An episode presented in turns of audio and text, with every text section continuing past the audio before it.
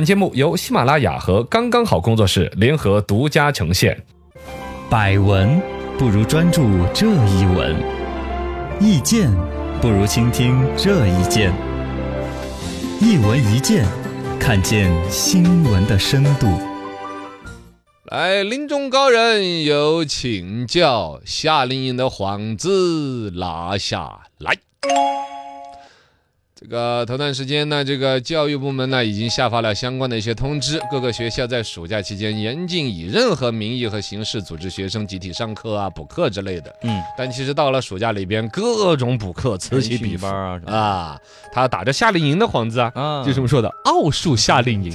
哎，夏令营当中的败类，人 呢 嘎，培训班儿啦，各种补习班儿，其实层出不穷。家长呢，最终一个暑假确实两个月蛮难熬的。是啊平常时候孩子丢给老师呢，也还不觉得，对，一放回来了之后，放虎归山呢 几天就看不 惯了。啊，就受不了了。嗯送到补习班儿呢，家长还缓和一下；对而一个呢，就担心学业落下了呀。嗯，担心别的孩子补习了，自己孩子没有补习，对对就差人一等啊，输在了起跑线上啊。要去补说习。呃就不行。所以说，到了暑假，各种培训机构成为一个营业高峰，引起了记者的关注。一问高人，教育减负实行了多少年了呢？教育减负实行了多少年了？可是有点时间了。这个东西真要算起来，算是我国的非物质文化遗产了，很多很多年。三十几年了。嗯，最早的文件可以翻出来，一九八八年五月份，呃，哎呦我们就出台了一个关于减轻小学生课业负担过重问题之若干规定。八八年就哦，那时就规定了小学各年级的作业时间多长啊，怎么那些啊？嗯那规定归规定嘛，下边有执行嘛，各种调整啊。最关键，家长对这事儿就不配合，啊家长就希望孩子多学，多点比别作业人弄好一点。嗯，后来还出现过有那种因为学业负担过重，有把自己的母亲弑母的一个案子嘛。啊对，是2000两千年的时候，金华那边的一个案子，都不去嗯具体赘述了。反正最严厉的这这个制度是二零一七年的时候，直接邀请过关停补习班。结果补习班一关停了之后，以为没有补习班了是吧？ 追本溯源，从根儿上灭掉了这东西了。嗯啊哈那老师还在呀，啊对，家长就开始私底下组团，哎，团购老师到我家里边来讲。对对对对对 对，你这玩意儿就我小时候就这样发现，嘎就你你小时候就这样子的吗？ 还给钱给老师，让我在老师家里面待着，哎还对呀、其实就发现了这种东西，好像还真不是怎么一刀切切得掉的。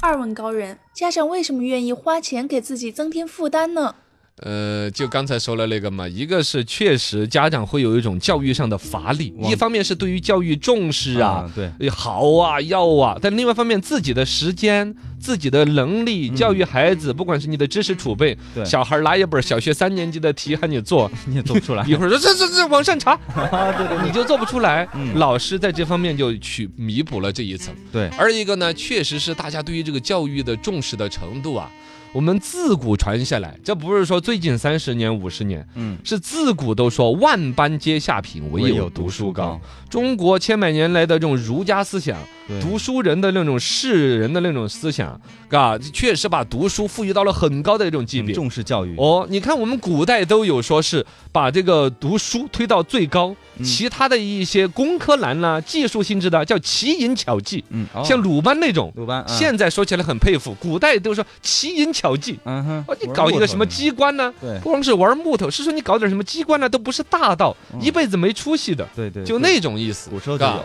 这个东西放眼到全世界其实是很少的，如果能够媲美的话，可能也就只有亚洲这几个近邻国家，像韩国日啊本，啊韩国也有高考。嗯韩国高考的人也搞得也是，哇，开车不能开，什么不能弄，嗯呃，，吃饭都要小声 点儿本来就从我们中中国走出去啊。，对，也是，都是，哎你看没有，都是儒家文化嗯，影浸响染过去的，包括日本也是。所以说，之前 BBC 有一个所谓《寻路中国》的纪录片，里边有说一个说法：中国即便是最贫困的人， 是也对本 书书有声的书，书本有一种信奉之情。我们几乎从来没有遇到过对自己孩子的读书不抱希望的父母亲。嗯啊，BBC 呃，说的， 对对，他们在 报道口音那个，就是欧美人眼中看到中国人对于教育那种崇拜信奉的程度，嗯哪怕家里边再穷，不能穷教育，嗯对于，他们来说无法理解，就穷到那个份儿上，你给他一个一技之长。嗯，嗯有份儿工作安身立命，一辈子把某一个，比如说就做豆腐做得好，也是很好的事情啊。是个专业，但中国人普遍不能够接受。还是要教育。我说一个，不是说对哪个行业不尊重啊，嗯不管是家里边是杀猪的，还是弹棉花，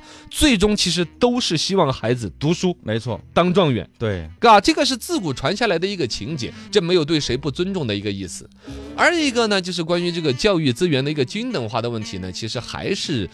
还有很多提升的空间，哦是吧？就是说，你这一边，比如说说减负，要求不准布置作业，现在好像已经新的规矩说规定这个学生不准做作业，嗯嗯，你规定了学校不准给孩子布置作业，你不能规定家长不布置作业啊。嗯，也就是说，大家家长都会有这个小九九会心里面转一圈儿。学校统一倒是没有作业了，万一隔壁家小强他妈妈跟他私自买了一本奥数练习册呢嚯？那开学的时候，小强又站在了我孩子的前边。就比下去了。对呀，那怎么办？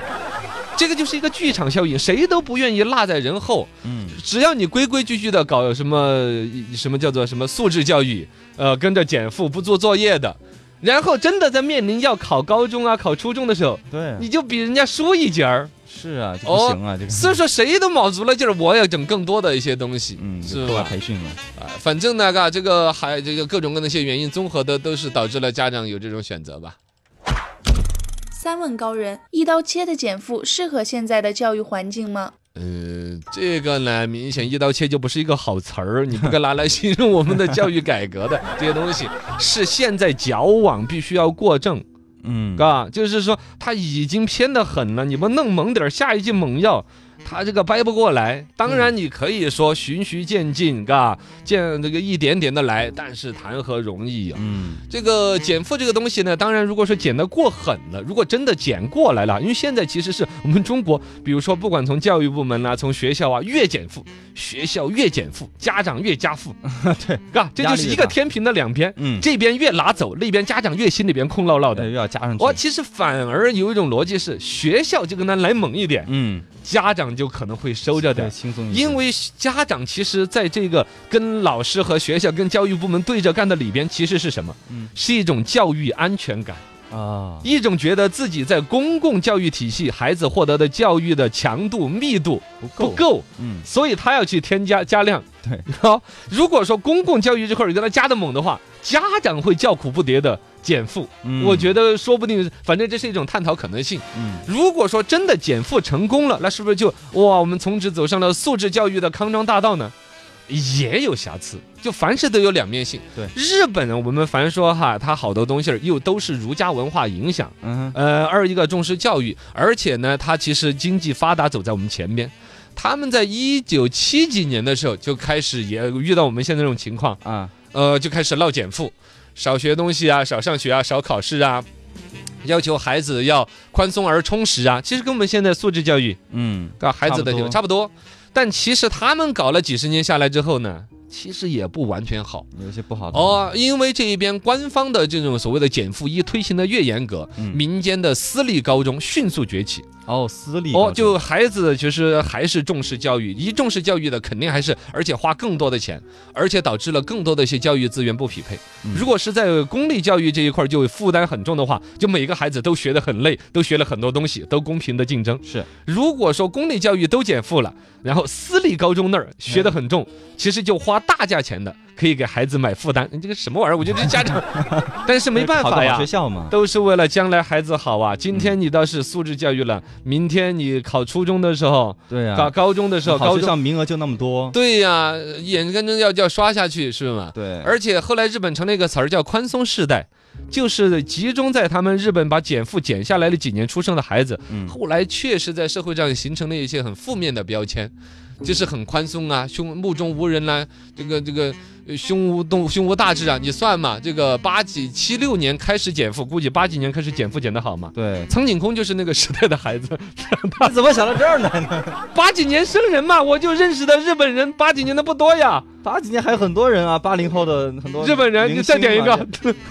仓木麻衣，啊 对对，就是反正就是，哎，你我不点不出第二个 了吧？是是吧？就是，这就是嗯 宽松世代出来的孩子们，他们的就业。呃，包括了一说素质教育就说的欧美，一说就说的是，呃，你看人家那个英国啊，我们中国的留学生、嗯到了欧美去，哇，会九九乘法表都被很厉害佩服，很对厉数害，学特怎么别怎么好样？嗯，是他更多全民的普及的教育可能没有达到那个，但真正要达到去什么常春藤啊，去一些高精尖的叫叫叫常青藤啊，常春常青常青常青藤，常嘎青藤，常青藤嘎啊，那些大学一流的大学的孩子，那还是学业负担很重，要弄。包括之前我们还讲过，他们还有一种考试药嘛，呃，对嘎，常青藤的孩子说的是百分之六七十都惹过那个东西儿，对，成绩不够好，还要用一种药来让自己短期之内注意力很集中。兴奋，去应付考试。其实全世界得来的那种一流的教育资源和学历水平，第一，基本上呢，智商 IQ 真的要比我们要高一点，啊，这必须要承认的，人家先天有这个优势。嗯第二来说，确实比我们优秀的人都还比我们更努力。啊，对，只是在我们面前装的说啊，你怎么又在看考题啊？哎呀，这一次考差了呀！哎，这人好烦啊，这个 那种人。反正减负这个问题，嘎，有两个点，我觉得是这个。我看网上有个文章的一个分析，第一个就是因材施教的问题。我们觉得说学业负担，比如说体量八十斤的学业体量，对于孩子们来说负担太重了。嗯，但孩子也是有高高低低的，对，就有一帮特别好学、能学，嘎，嗯你你你这他有可能有吃不饱的感觉，他其实是可以预学更多东西，但本身人家就有一些小天才呀，对对，是对，不是嘛？嘎。嗯然后第二个呢，就是关于教育资源比较稀缺一点，偏农村呐、或者说城乡结合地带呀，啊他们的一个上升通道的问题，就是你刚才我说的，官方的公立教育越减负，其实私人教育这儿就越要加分。嗯因为在公立教育那儿得到的就是大家都是，呃，至至至少在获取后边的升高中升到大学，嗯优质的中学资源、优质的大学资源的争取的那一刻，你所有素质教育的孩子会不那么占便宜。那我什说么的吃香，比较委婉嘛，嘎哎嗯，差不多